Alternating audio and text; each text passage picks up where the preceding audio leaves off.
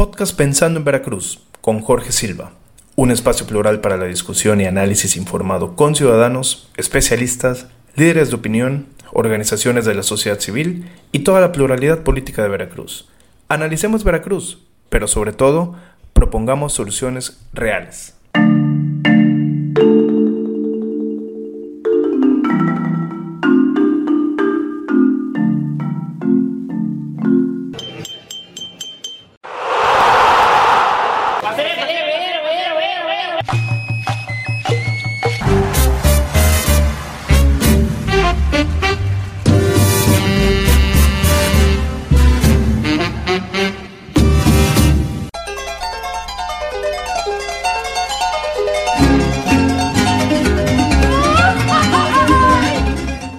Hola, bienvenidos a Pensando en Veracruz, un podcast de palabras en movimiento donde se genera un espacio de deliberación pública con múltiples actores en el estado de Veracruz con el propósito de darle voz a la sociedad y analizar temas públicos. En nuestro primer episodio del podcast hablaremos de democracia y sus retos en México y tenemos el gusto, y placer de contar con el doctor Raúl Arias Lobillo. El doctor Raúl, académico, eh, especialista en temas de desarrollo económico, educación, sustentabilidad, dos veces rector de la Universidad Veracruzana, figura pública sin duda alguna conocida aquí en el estado, presidente de la Organización de Universitarios Interamericana, miembro del Comité Académico de la Universidad Abierta y a Distancia en México. Raúl, te saludo con mucho gusto. ¿Cómo te encuentras? Bien, muchísimas gracias, Jorge. El, realmente el gusto y el honor es, es mío de participar dentro de esta experiencia de pensar en Veracruz. Me parece que estamos en un momento importantísimo en la que tenemos que participar. Perfecto, Raúl. Muchísimas gracias. Queremos empezar el primer podcast, Raúl, hablando sobre democracia en México y sus retos. ¿Cuál, en tu opinión, dónde estamos? ¿Dónde estamos situados? ¿Dónde vemos la democracia junto con la ciudadanía, analizando, poniendo en contexto el plan B que estamos eh, viendo cómo se va desenvolviendo y cómo eh, puede afectar al Instituto Nacional Electoral y sobre todo a la democracia. ¿Cuál es tu opinión al respecto sobre democracia y ciudadanía en, este entorno? Creo que en el país acabamos de vivir una enorme, una gran experiencia de participación democrática. Eh, el haber concurrido este domingo próximo pasado cientos de miles de eh, ciudadanas y ciudadanos en un poco más de 100 ciudades del país, es una clara evidencia de que había no solo el deseo de participación, sino realmente al hablar con mucha gente que participó en las marchas, yo me di cuenta que había un serio temor por lo que está pasando. Se nos quiso convencer desde las instancias gubernamentales que lo que se está haciendo con el INE no es grave, que en realidad se trata solamente de un ajuste porque resulta muy costoso, porque no sé qué. Eso es falso completamente. Y los cientos de miles de personas que participamos precisamente en las marchas, lo sabemos, se están, y ya entró en ejecución el plan B, porque ya se emitió justamente eh, el decreto directamente desde la presidencia de la República, desaparecen los 300 distritos eh, electorales y se reducen un 40% los 32, eh, ¿cómo se llaman estos? juntas ejecutivas las locales. las juntas distritales, correcto. Pero además desaparece el 84% de todo el personal. Eso es un desmantelamiento, es un achicamiento para que se entienda del INE y que ya no podrá cumplir las importantes funciones que venía realizando. Por ejemplo, está en peligro nuestra credencial de elector. Todos los espacios que estaban dedicados a atender al público para que gestionara lo que es por excelencia nuestro documento de identidad, pues desaparecen. Serían nuevamente las oficinas gubernamentales lo que harían eso. Pero por otra parte, también sabemos que junto a estos funcionarios desaparecen los de capacitación electoral. ¿Quién va a capacitar a los cientos de ciudadanas y ciudadanos que tenemos el deber cívico, si se nos convoca, para apoyar a la realización de, de los procesos electorales. Y también desaparecen aquellos vocales distritales que están bajo su responsabilidad eh, la organización electoral, que son los que definen las casillas donde se ubican, por qué razón, que negocian con los ciudadanos. Es decir, estábamos en un acuerdo entre ciudadanía para organizar las elecciones y realizarlas bien. En ocho años, eh, permíteme el último dato, eh, en ocho años el INE ha organizado 330 procesos electorales, sin ningún conflicto postelectoral. Entre ellas, las elecciones donde gana eh, el gobierno de Andrés Manuel López Obrador. ¿Por qué entonces el temor de organizar eh, nuevamente una elección con el INE? Porque el propósito del gobierno es tener un control del proceso electoral, como lo tuvo el PRI antes de la existencia del organismo autónomo electoral. Y entonces, un gobierno que tiene ese temor es un gobierno que no ha dado buenos resultados. Esa es la verdad. Y que el serio temor se fundamenta en que mucha, eh, una gran parte de la ciudadanía sabemos que no se ha resuelto la violencia y la seguridad, los problemas de la economía, que significa desempleo, eh, los problemas del sistema de salud, que está devastado, etcétera, etcétera, etcétera. Eh, si nosotros sumamos los proyectos que únicamente han, causado gasto, pues la verdad es que estamos ante un desastre. Hay una esperanza. La ciudadanía tuvo una altísima participación democrática. Entonces, a mí me parece que eso eh, hay que revisarlo, hay que analizarlo.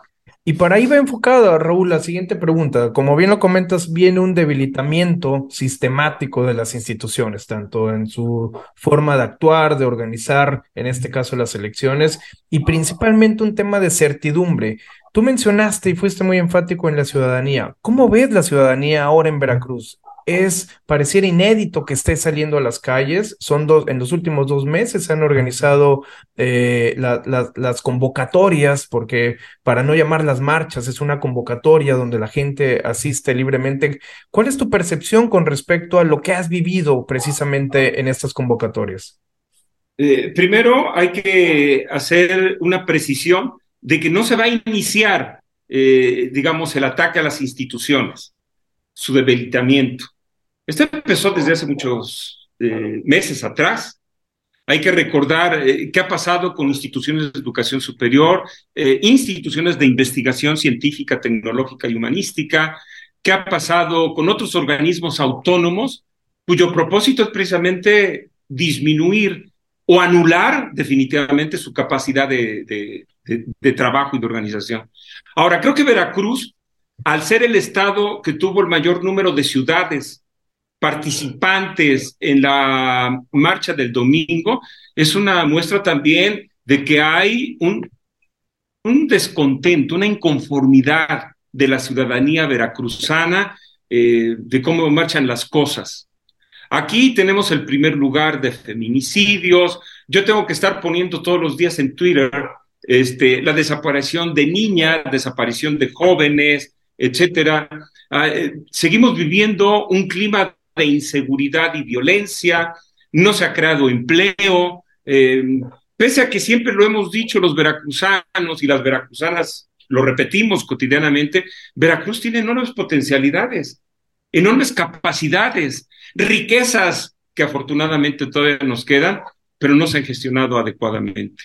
¿Y, qué hacer, Raúl, en Veracruz? Eh, como bien lo comentas, Veracruz es muy rico, recursos naturales, eh, el aparato productivo, la capacitación que puede ser a través de las universidades, y pareciera que estamos después de, ya muchos años en el mismo marasmo, ¿no? estamos frenados principalmente eh, por esta falta de oportunidad, por esta falta de crecimiento, donde, donde no se llega a concretar relacionado con instituciones, con gobiernos, con gobiernos estatales, ¿cómo lo visualizas, Veracruz? ¿Qué es lo que le hace falta en este caso ah, para dar ese paso adicional?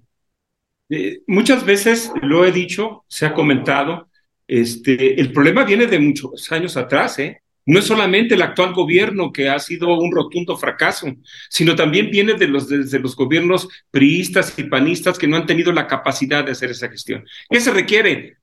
Tú lo sabes, tú lo sabes también porque eh, eres una persona ampliamente eh, educada, ah, tienes estudios de posgrado, este, eres una persona informada. ¿Qué se requiere? Necesitamos en el gobierno alguien que tenga la capacidad y la visión para manejar un grupo de talentosas mujeres, de hombres talentosos también, con capacidades, que no se requiera un 90% de honestidad y 10% de capacidad, no, se requiere 100% de capacidad documentada, que no hayan plagiado sus tesis, pero también se requiere gente que tenga el 100% de honestidad. Yo fui funcionario eh, de la universidad, fui rector, yo manejé 5 mil millones de pesos al año y está completamente documentado que ni un peso me clavé. Bueno, y, y es un tema personal, no. Hay muchas veracruzanas y muchos veracruzanos que somos honestos y que queremos ofrecer lo mejor por Veracruz. Yo creo que si se tiene un gobierno que tiene visión, con gente capacitada, con metas muy establecidas, completamente transparente, porque eh, actualmente no hay transparencia, yo creo que podemos atender todos los problemas, violencia, inseguridad, economía, medio ambiente, etcétera. Sociedad civil organizada, Raúl. Eh, Tú has participado desde la sociedad civil organizada. ¿Cuál es la relación o qué podrías sugerir para mejorar esa relación con partidos políticos entre la misma sociedad civil organizada? Eh, para tratar de hacer mucho más incidencia e insertarse en la toma de decisiones de aquí en el Estado?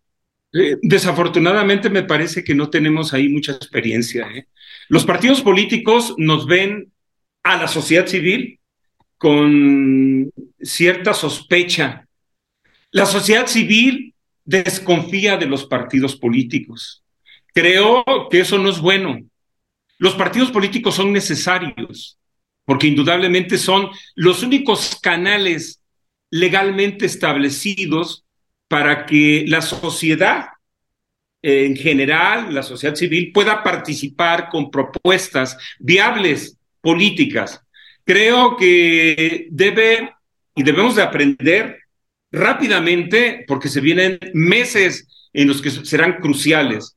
Se requiere que confiemos en los partidos políticos, es cierto, pero los partidos políticos deben de ofrecer a la sociedad civil también propuestas muy concretas, completamente claras. ¿Qué han hecho los partidos políticos siempre? Negociando a espaldas de la sociedad civil. O afirman una cosa y resulta que nos salen con otra. La sociedad está cansada justamente de eso. Debe de haber un diálogo transparente, ético, honesto y yo creo que en ese sentido se estarán sentando las bases de un aprendizaje mutuo que, insisto, urge que lo hagamos en las próximas semanas, meses. Para finalizar, Raúl, democracia en sí.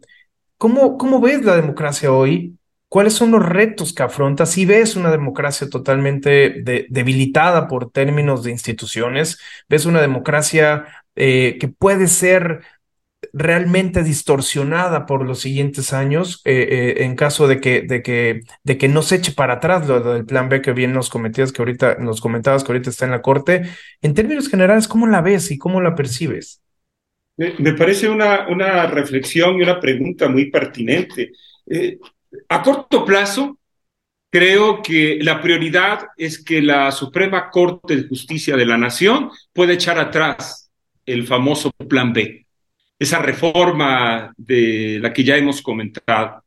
Y yo creo que en el mediano plazo tenemos que construir las bases, eh, porque ya no se trata solamente de votar a una persona, no se trata de, votar a una mujer o un hombre que sea carismático y que tenga determinados ideales. Yo creo que México es un país muy plural, muy diverso, y lo que requerimos es incluso ir pensando, reflexionando cómo posiblemente nos falte eh, transformar todo nuestro sistema de gobierno, este, instrumentar nuevas reglas del juego democrático, etcétera. Pero yo creo que la clave será justamente la elección del 2024. A mí me parece que ahí, antes de estar pensando en la persona, en la candidata, en el candidato, tenemos que estar planteando un programa. Basta ya de ser caudillistas. Lo importante, lo que nos debe de interesar es qué tipo de educación queremos para nuestros hijos en el futuro. ¿Qué sistema de salud queremos? ¿Cómo vamos a proteger a las personas mayores? ¿Cómo vamos a crear los empleos productivos que requerimos en el siglo XXI? ¿Cuál es la calidad de educación que requieren esos empleos altamente productivos? ¿Cómo vamos a cuidar el medio ambiente? ¿Cómo vamos a cuidar cada vez mejor o cuidar por, de una vez por todas el agua que se nos está acabando? Que en Veracruz tenemos una tercera parte del agua nacional, pero es urgente que lo veamos como una prioridad ¿Qué vamos a hacer con tres puertos que están allí y que no hemos sabido explotar? ¿Cómo vamos a renovar toda la infraestructura vial de carreteras, ferrocarriles de Veracruz? ¿Cómo vamos a proponer una sociedad que integre a toda la ciudadanía? Basta de feminicidios, basta de inseguridad y violencia. Todo eso debe, deben de formar parte de una agenda democrática. ¿eh? Y es lo que tenemos que pensar antes en la candidata o el candidato. Totalmente, Raúl.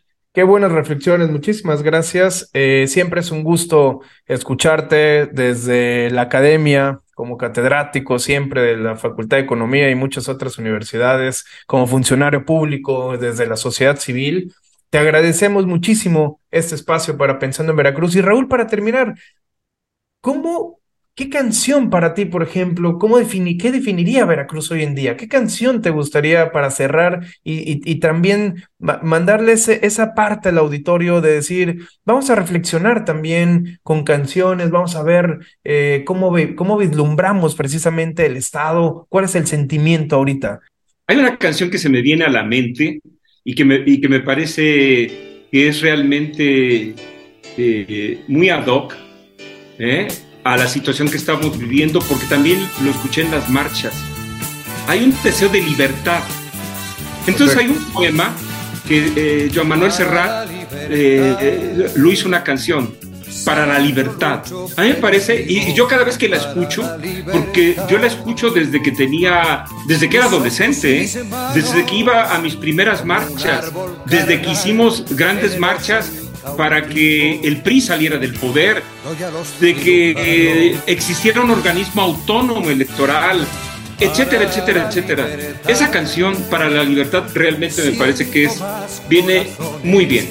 Te lo agradezco muchísimo, Raúl. La dejamos de fondo. Muchísimas gracias nuevamente. Gusto saludarte y esperamos verte muy pronto en este podcast.